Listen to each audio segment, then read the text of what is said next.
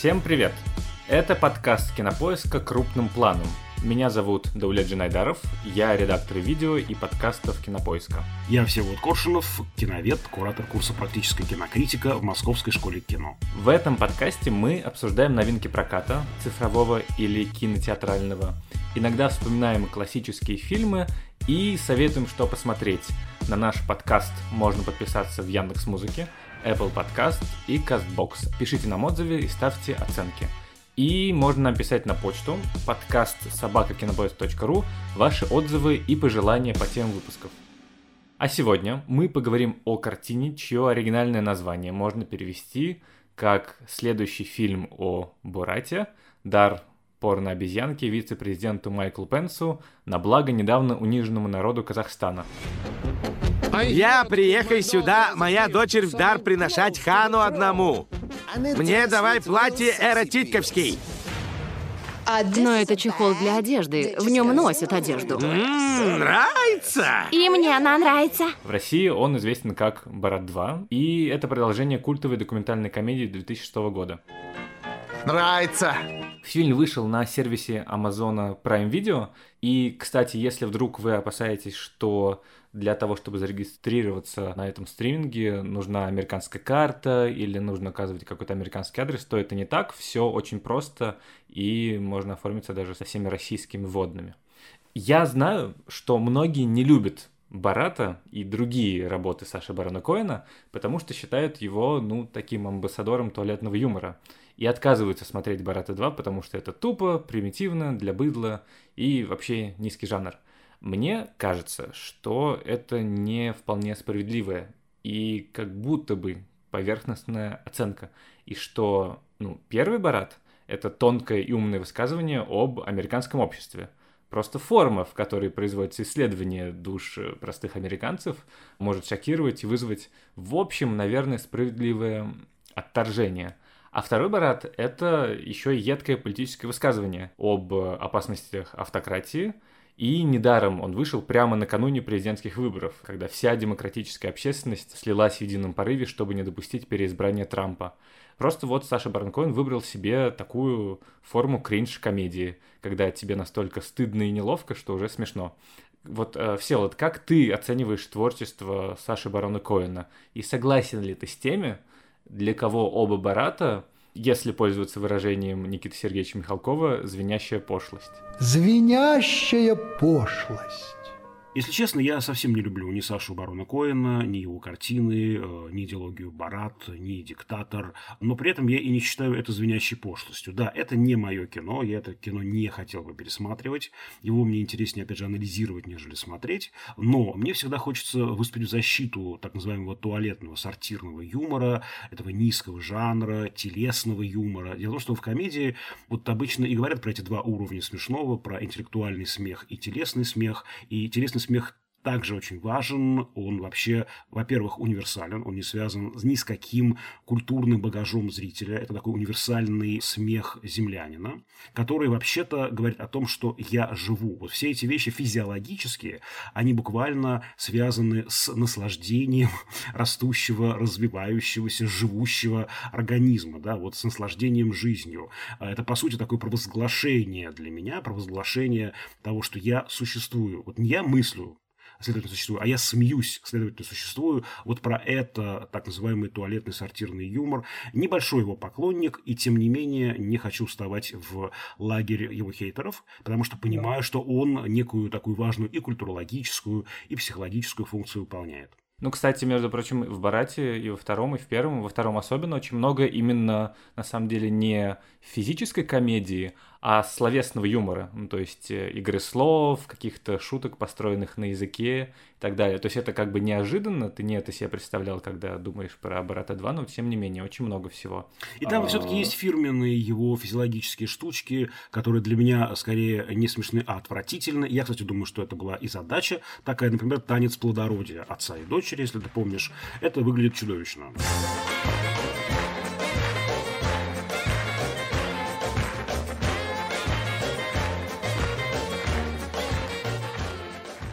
Да, это вызывает скорее действительно это вот кринжевое ощущение этого испанского стыда, неловкости.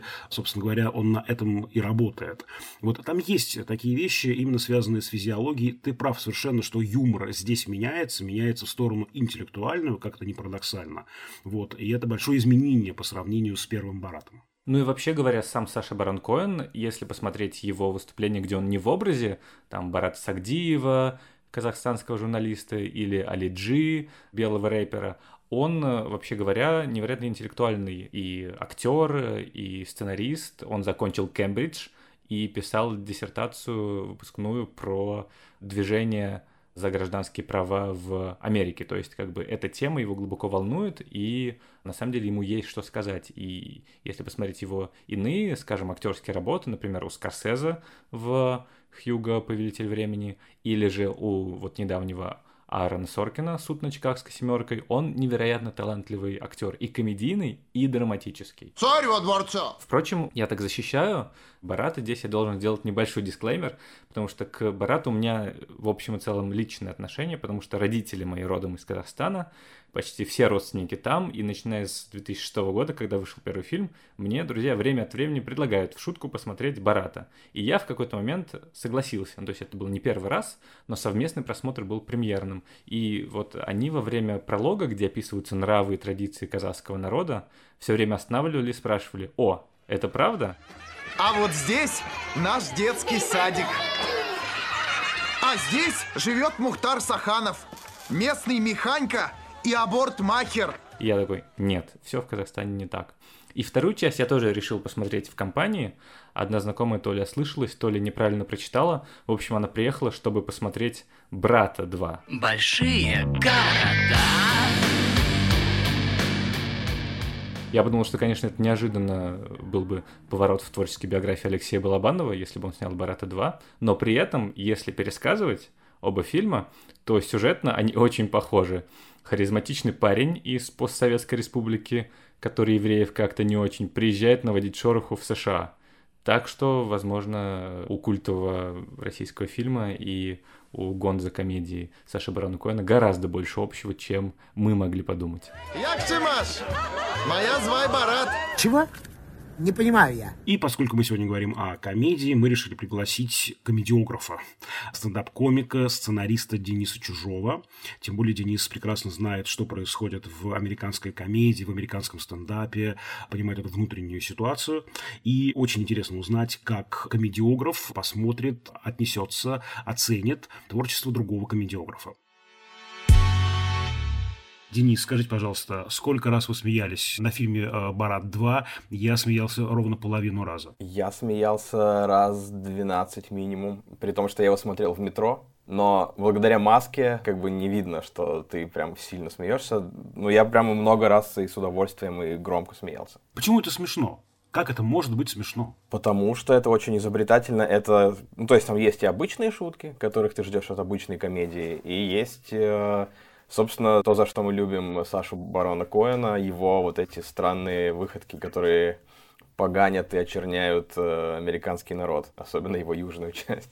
Насколько это вообще этично? Есть же, насколько я понимаю, такой этический кодекс комиков, не знаю, написан ли он и принят ли он всеми конгрессами комиков, что смеяться нужно и можно над теми, кто не слабее тебя, а кто как бы сильнее тебя, то есть э, смеяться вверх. А Саша Барон явным образом, мне кажется, в медийном плане могущественнее и сильнее тех, над кем он смеется, бедные республиканцы, какой-нибудь пастор, э, который говорит, что вам не надо делать аборт, даже если вы забеременели от собственного отца и так далее. Насколько это вообще пранки и такого рода как бы шутки, даже если они очень смешные, насколько это вообще позволительно, по-твоему?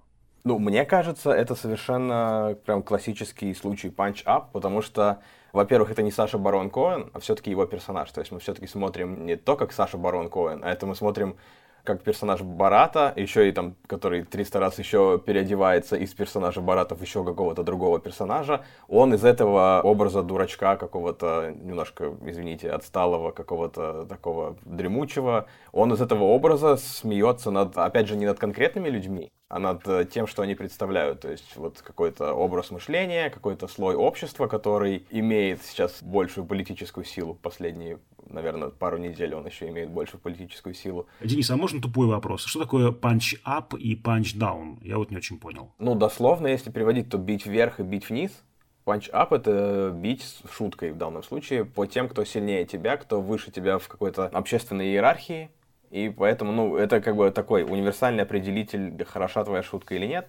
Есть э, самый классный пример, когда Луи Си Кей ему прощалось очень много до его вот этого неприятного инцидента, ему прощалось практически все, потому что он чаще всего шутил про какие-то такие вещи, которые сильнее его. То есть он э, всегда оставался таким дурачком, который пытается победить какую-то большую силы старость, э, свою телесность и так далее, и так далее. А вот когда после своего возвращения на сцену он пошутил про жертв шутинга школьного, то есть, по сути, про детей, это правда смешная шутка, вполне в его стиле такая. Она правда круто придуманная, очень интересно, но она направлена на людей, которые и так пострадали и без его участия. И поэтому она на каком-то вот даже физиологическом уровне она хуже работает, потому что ты плохо себя чувствуешь, когда он это говорит. Тебе не хочется смеяться, тебе хочется подумать, а это плохой знак для стендап-комика. А есть же еще такая этическая формула «не навреди», и вот, по крайней мере, мы точно уже знаем, что в первом «Барате» была ситуация, когда пьяные студенты, которым он забрался в некий автомобильчик, значит, там какие-то гадости, глупости говорили, не понимая, что их будут показывать на всеамериканских экранах, и просто кто-то ушел из университета, кто-то бросил учебу, и, в общем, там ну, есть прямо грустные последствия уже в реальности, не в фильмической реальности, а в реальности реальности. А бабы в России рабыни? Нет. А вас Аша и рабы есть? Нет. Чего нет, того К сожалению. Нет. Вот как быть с этим принципом, вот таким почти медицинским, да, не навреди, как вы к нему относитесь? Это, наверное, все-таки вот такой уже вопрос выбора каждого конкретного комика. Этого в нашем кодексе комиков, которого не существует, этого нет. И то есть это скорее остается на совести каждого конкретного комика. Наверное, в первой части было много гораздо более проблемных вещей, чем во второй. То есть у меня та же ситуация, как, например, с фильмом «Брат» и «Брат 2». Я их сейчас боюсь пересматривать, потому что очень э, страшно сравнить себя того, который был в восторге от этих фильмов, с нынешним собой. И то же самое я боюсь пересматривать первую часть Барата, потому что она явно более проблематичная, менее этичная, более жесткая. А это прямо очень такая, на самом деле, получился очень такой мягкий, либеральный фильм.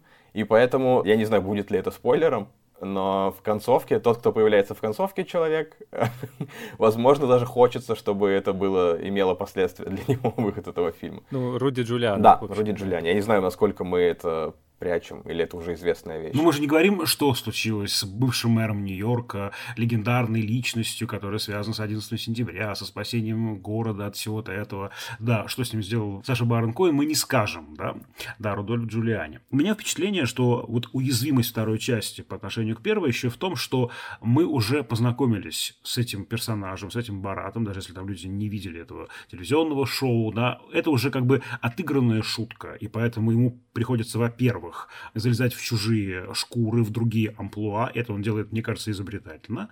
А второе, ему нужен напарник, точнее, прекрасная напарница. Вот здесь же действительно вот есть такая ну, вещь, что мы уже привыкли к его шуткам, они уже не кажутся настолько жесткими. Они, может быть, и жесткие были бы в нашем восприятии, если бы мы их впервые смотрели, да, обнулив наше впечатление про первый Барат, про первый фильм.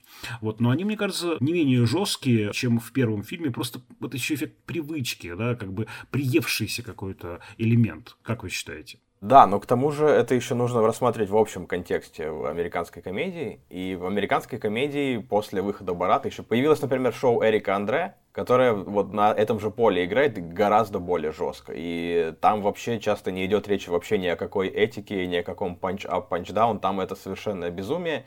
И на этом фоне Саша Барон Коэн часто выглядит очень травоядно. И тут уже как бы хочется его похвалить, не знаю, насколько для него важна моя похвала, но что он сумел жанр пранков очень хорошо обрамить действительно хорошей сценарной работой, то есть это правда, там есть арка персонажей, которые там, они развиваются, они меняются, и есть довольно трогательная история, если, если немножко вот это безумие немножко отставить в сторону, то остается довольно такая красивая история дочери и отца, это вполне себе хорошо работает, поэтому Тут юмор, не знаю, может быть, и даже иногда отходит на второй план. А не кажется, что это немного как раз снижает планку, потому что вот эта вот э, сценарная рамка, которая игровые элементы с дочерью и с отцом, они выглядят довольно, ну, шаблонно на самом деле, и они как бы не так взрывают тебе мозг, как э, реальные пранки, потому что, скажем, они все довольно мелодраматичные, и мы это уже много где видели, и вот это вот вторжение художественного в классные документальные пранки, оно как будто бы чуть-чуть снижает. Мне, по крайней мере, было очень скучно на этих моментах. Я все ждал, когда же он пойдет в гонза кинематографию и еще кого-нибудь выведет на чистую воду и покажет, какие они есть. Мне показалось, что это не банальнее 99% комедий, которые выходят в Америке. То есть, наверное, со времен трилогии про «Мальчишник в Вегасе» ничего прорывного-то в комедии не было в американской, по крайней мере, в плане полнометражных фильмов. Поэтому это как будто вполне себе в традиции американских кинокомедий, но это еще и разбавляется гонзо журналистикой, это тоже вполне себе веселый. Наверное, мы просто сейчас говорим о том, что э, Саша Барон Коэн нас не удивил. То есть он нас вполне себе там рассмешил, заставил всплакнуть или умилиться. Просто это не, как и с большинством сиквелов, просто не произошло вау-эффекта. Но в целом это вполне себе крепкая работа. И мне просто казалось, что это очень не случайно выбранная дата выхода фильма. Как будто это такой немножко замаскированный под э, такой ВХС-муви, такой удар по Дональду Трампу и его сторонникам. И мне кажется, в этом плане работает очень хорошо этот фильм. Я бы еще добавил, что, мне кажется, и есть некая эволюция самого Коэна, да, и он стал тоже более политически активным, политически ангажированным в своих шутках, если я правильно понимаю. И фильм, конечно же, очень здорово это отражает. Если мы сравним два эти фильма, то первый фильм, он скорее про Америку вообще, про стереотипы вообще. Второй фильм более жестко привязан к реалиям, и мне пришлось, извините за мою дремучесть, гуглить какие-то имена, фамилии. Я тоже как бы не настолько прямо глубоко в американской повестке, поэтому пришлось э, что-то мне смотреть, чтобы понимать, что именно он имеет в виду, кого именно он здесь троллит, на кого именно направлен пранк и так далее. А я бы еще, наверное, сказал, что у меня нет здесь ощущения какой-то как ни парадоксально, вторичности или ну, использованного хода. Да, такой вечный ход дочки папы, дочки матери, дочки отцы, который работает, наверное, как ни парадоксально, на большую глубину эмоционального погружения. Потому что понятно, что все эти шутки, острые политические, сатирические элементы, это невероятно важно, это в фильме есть. Но вот это вот подключение такое глубинно-эмоциональное, оно, как мне кажется, работает в том числе через эту линию, во-первых. А во-вторых, скажу вам честно, для меня самые сильные моменты фильма это не смешные моменты. Вот есть два очень важных момента, для меня самых мощных, интересно, как вы к ним относитесь.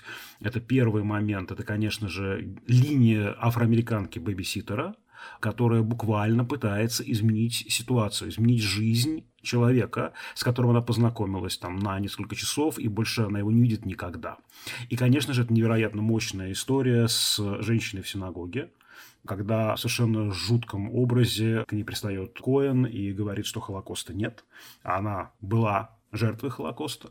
И я не знаю, что бы я сделал, если честно, вот на месте этой женщины, а она вдруг начинает его обнимать. Это невероятно мощный момент, я просто, я не знаю, меня там пронзило просто, да, и я даже почувствовал, мне показалось, что когда Коэн вернулся к своей маске после этого момента, он это сделал как будто даже с сожалением, как будто с отчаянной веселостью, потому что после этого как будто бы фильм для меня уже кончился. So the Holocaust happened. happened? Yes. Really? Really? It was not a fake? No, no, my dear. It it Ah, really happened. Thank you, Judith. You made me so happy. Thank you. Thank you for giving me hope. faith and hope again. Let's make love instead of war. Hold on, one step at a time, Judith. Фильм заканчивается титром посвящением этой женщине. Она, к сожалению, умерла. Джудит Дим Эванс. Да, Джудит Дим Эванс. Кстати, критиковали за этот момент Коэна, и даже родственники Эванс хотели подать на него в суд, потому что, ну вот, она не дала разрешения на использование, опять же, в фильме, который будет показан на американских экранах, на всеамериканских или даже мировых экранах. Но он сказал, что он вышел из образа, и он поговорил с ней по-человечески уже не как Барат, а как Саша Барон Коэн, объяснил задачу, объяснил ситуацию, и она дала ему это разрешение. К сожалению, мы не можем этого проверить, но все-таки я скорее склонен доверять тому, что я вижу на экране. Мне кажется, эта женщина разрешила бы, если честно.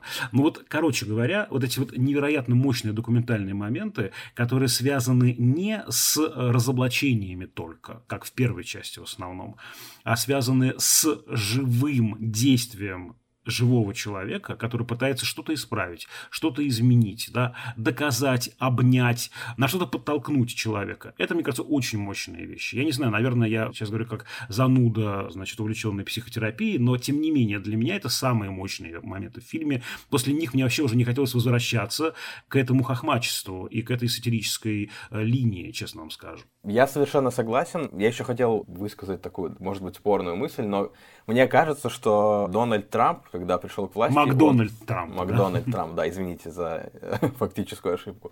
Он, когда пришел к власти, он сильнее всего, мне кажется, навредил американской комедии, потому что американские комики, будучи по большей части таких левых взглядов либеральных, насколько я знаю, все мои кумиры в комедии, они почти все этих взглядов, и они принялись воевать с Макдональдом Трампом прямо единогласно, и почти все стендап-спешалы, э, почти все вечерние шоу, они просто превратились в какое-то поле боя с Трампом, и от этого сильно пострадал юмор. Мне кажется, что лучшие примеры комедии за последние годы, они связаны как раз не с теми моментами, когда комики пытаются разделить общество, а когда они пытаются, наоборот, его как-то склеить, потому что было потрясающее шоу I Love You America, которое делала Сара Сильверман, и как раз она пыталась бороться с этой поляризацией общества с помощью любви. То есть она ездила тоже на юг к сторонникам Трампа, и вот каким-то своим обаянием, какой-то вот умением расположить к себе людей, она с ними говорила, они говорят, да, мы за Трампа, но в целом однополые браки нормально. Да, пускай. Если люди любят друг друга, то и что страшного. И она вот из них вытягивала вот эти вещи правильные, за которые можно этих людей полюбить. То есть она не искала не повод ненавидеть, а повод любить друг друга. И также здесь вот эти моменты, о которых Всеволод сказал, и очень классный момент, когда два величайших ученых Америки, сторонники QAnon, к которым попал Барат, они же тоже там в конечном итоге оказались очень такими э, склонными к состраданию людьми, они пошли ему помогать, там они очень обрадовались, когда он их назвал друзьями со сцены, там пошли помогать. Это же тоже как будто говорит, что есть вещи важнее Трампа и Байдена. Есть вещи, которые просто нас объединяют. Это вещи любовь, взаимовыручка. И я, я надеюсь, что люди заметят этот посыл за всеми этими страшными танцами и, и пранками. Это важная штука, правда. Это, это весь вещи важнее просто хохмачества. Ну, наверное, действительно Саша Барон просто стал либо сентиментальнее за эти годы, либо же просто ему надоело именно, как это, быть трикстером и раззадоривать и возмущать публику, а захотелось донести еще какие-то важные идеи, и, наверное, на поверхности они действительно такие антитрамповско-либеральные, но внутри действительно меня тоже вот эта вот линия двух ребят, э, которые верят в то, что Чита Клинтон пьет кровь детей, вынимая оттуда плазму. Во-первых, они его пустили к себе ночевать. Это само по себе, вообще говоря, подается как что-то обычное, но вот э, не уверен, что у нас бы пустили к себе жить усатого казаха. Мы бы трое точно не пустили, я так понимаю. Ну, я бы, возможно, если бы он был моим родственником. А во-вторых, там же в конце есть то, что они как бы, конечно, против Клинтона из-за теории заговора, но при этом они против того, чтобы с женщиной плохо обращались это тоже довольно неожиданный момент, потому что в фильме довольно такая сильная феминистическая линия, связанная с дочерью, и это удивительно как раз работает на противопоставление. Ты просто не ожидаешь. Ты думаешь, сейчас будет они вообще скажут, да, нормально, так и нужно с только что родившей женщиной поступать, а они нет. Еще мне кажется, что это классный движок не только драматургический про отца и дочь, а вообще вот это вот э, вторжение реальности в раскрытие людей, как они себя ведут, э, когда на них наставлены камеры, и когда кто-то их как-то раззадоривает. То есть на этом же очень много строится в последнее время и реалити-шоу, и вообще говоря, если бы у Ильи Хржановского было чувство юмора, наверное, он бы снял Барата, а не затеял Дау. А, кстати, это действительно такой очень важный метод документалистики. В этом смысле мы атрибутируем Барата, как правило, как и Макьюментари, но даже во второй части, возможно, больше он приходит к классическому документальному фильму, потому что в документалистике есть такой метод введения игрового персонажа в неигровую среду, когда вдруг появляется кто-то, вот такой трикстер действительно, который высекает из этой реальности, побуждает побуждает вот людей, окружение к реальным, достоверным, документальным, не сыгранным реакциям. И мне кажется, что даже вот этой документальной стихии в «Барате 2» больше. У меня еще есть один вопрос по поводу уже не американской, а казахстанской реальности, потому что одна из главных претензий и к первой, и ко второй части в том, что используется слово «Казахстан» используется какая-то государственная символика, используются какие-то фамилии и имена. Там образ Назарбаева есть, премьера Назарбаева. Да, и если я правильно помню, а соседа злобного нашего Барата двусоставное имя, у него имя как раз президента, а фамилия одного из главных оппозиционных лидеров, если я правильно помню. Там очень много казахской реальности, действительно. Вот. И э, сразу же возникает вопрос. У нас есть великий пример, Фильм, который недавно, кстати, отмечал свой юбилей. Фильм Чарльза Спенсера Чаплина «Великий диктатор», где не было ни Германии, Третьего Рейха, если быть более точным, ни Италии, не было ни Гитлера, ни Муссолини. Были Аденоид Хинкель и Наполоне, э, не было свастики, а была какая-то условная символика, напоминающая свастику, но при этом не являющаяся свастикой, ну и так далее. Понятно, что для американцев любая страна за пределами США это тьму таракань, да, что хоть э, Казахстан, что Россия, что Австрия, что Италия, да, извините, да, это все что-то такое не наше, не американское.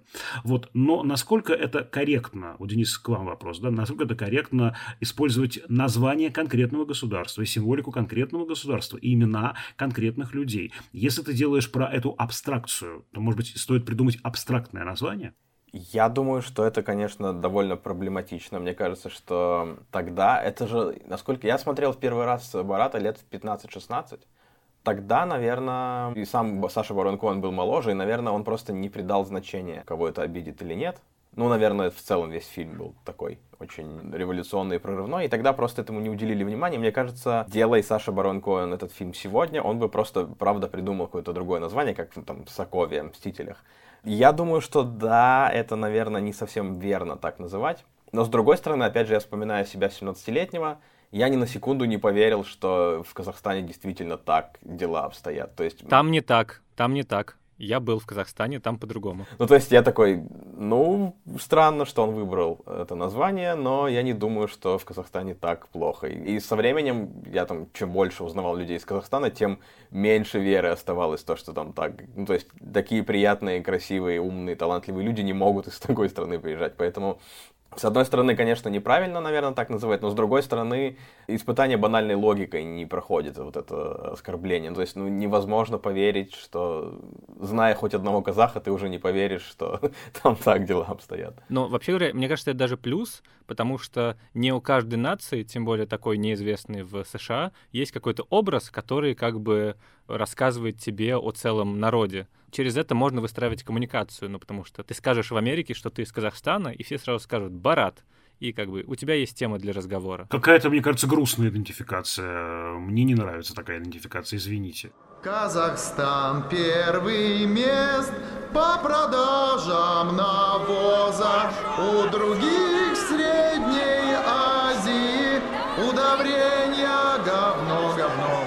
меня есть пример, э, немножко такой хвастливый. Я однажды ездил в Нью-Йорк и выступал на английском на открытом микрофоне. И я заходил через то, что нет, мы не влияли на ваши выборы, конкретно мы простые россияне, и мы никого не травим. То есть это просто повод завязать разговор между культурами. У нас есть про нас куча неприятных стереотипов, и это повод сказать, нет, это не так. Вот смотрите, я человек довольно современный, в одежде соответствующей эпохи, и я никого не травлю, не убиваю. Я довольно цивилизованный человек. Они такие, а, ну да, вот, кажется, нормальный парень из России, ничего страшного. Да, я могу сказать за казахов. У меня все родственники, когда мы приезжали, потому что я приехал в 2007 помню, как раз он вышел, и все там его смотрели. То есть он запрещен как бы официально в Казахстане, но, разумеется, все смотрели. Все родственники, с которыми мы это как-то обсуждали, они очень смеются и как-то легко относятся, потому что, ну, come on, это... Ты никак себя с этим не соотносишь, тебе просто смешно. У тебя есть дополнительная оптика по отношению к этому, ты просто понимаешь, это же Румыния, это Горан Брегович играет, это не Казахстан нету степей. Я бы еще вот что сказал по поводу вот этой культурной апроприации.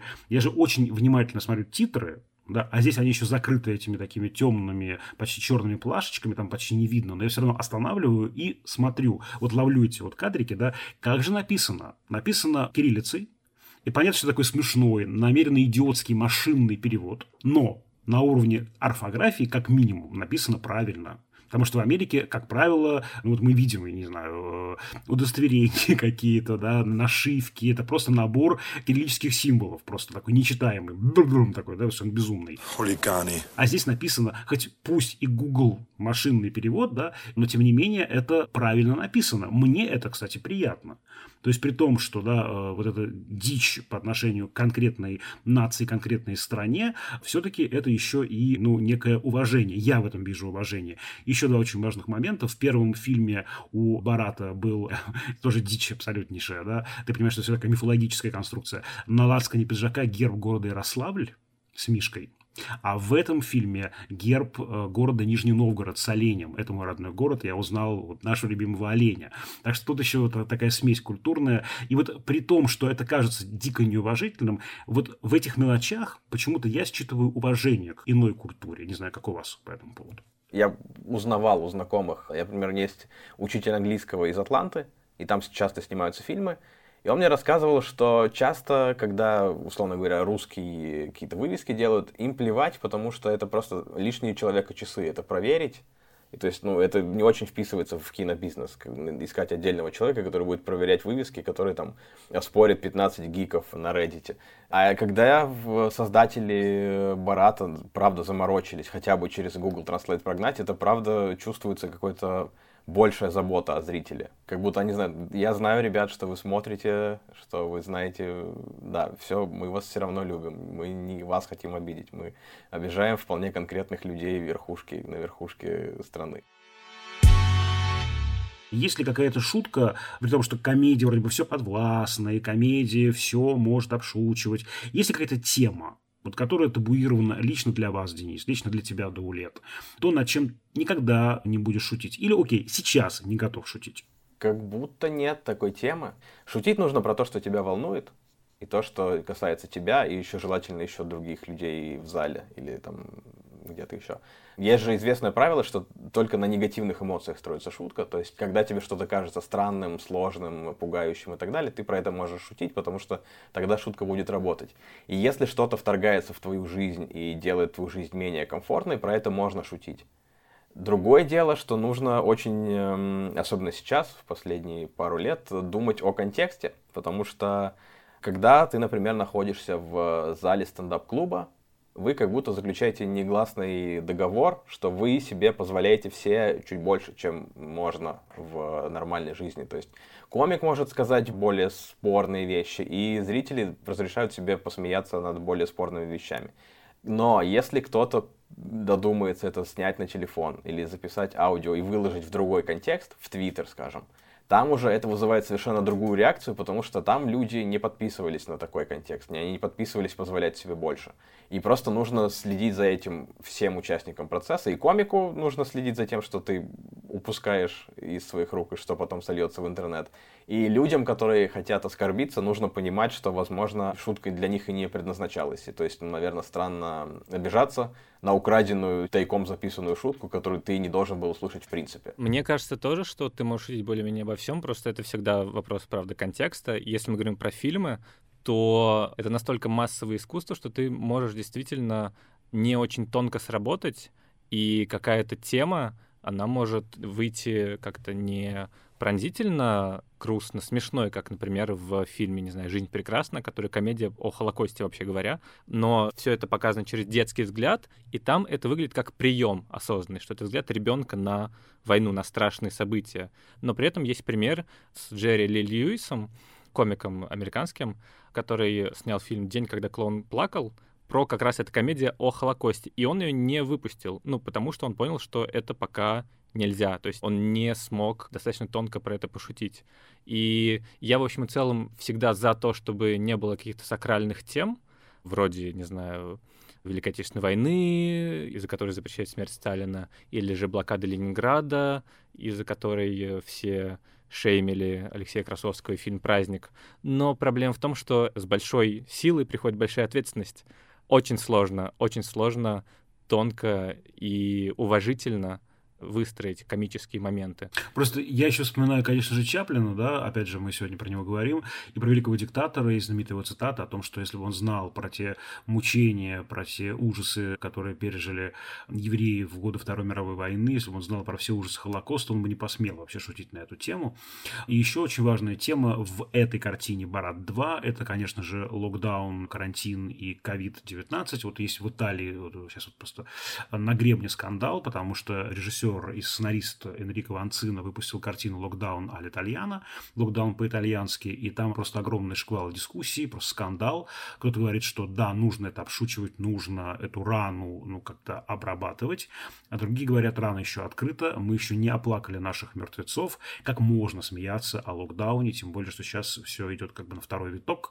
Вот. И, кстати, вот тоже вопрос важный, мне хочется тоже Денису и тебе, Дуля, задать по поводу локдауна и карантина и ковида здесь. Тема такая острая и еще действительно не прожитая, еще непонятно, сколько сотен тысяч э, жизней унесет этот чертов вирус.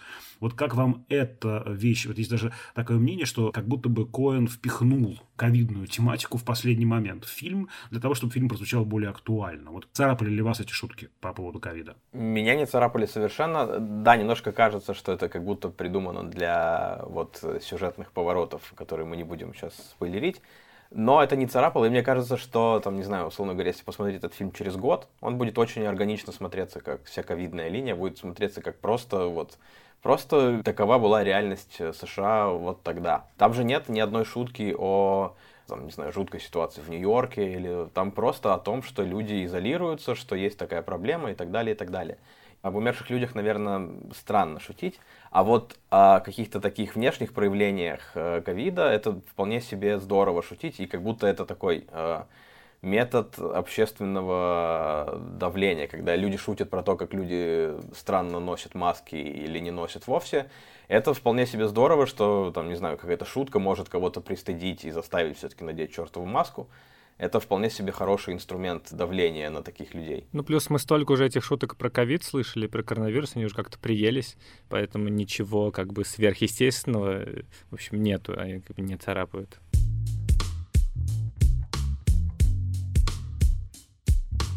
И на этом все. С вами были Даулет Джинайдаров и Всеволод Коршунов. До встречи в следующем выпуске подкаста «Крупным планом». На наш подкаст можно подписаться в Apple Podcasts, Яндекс Музыки и CastBox. Очень ждем ваши отзывы, оценки и пожелания по темам будущих выпусков. А в следующем выпуске мы обсудим фильм Ивана Твердовского «Конференция. Художественное переосмысление трагедии Нордоста и посттравматического синдрома». Пишите нам письма на подкаст собакакинопоиск.ру а над этим эпизодом работали звукорежиссер Лера Кусто, продюсер Женя Молодцова и главный редактор кинопоиска Лиза Сурганова. До скорых встреч. До свидания.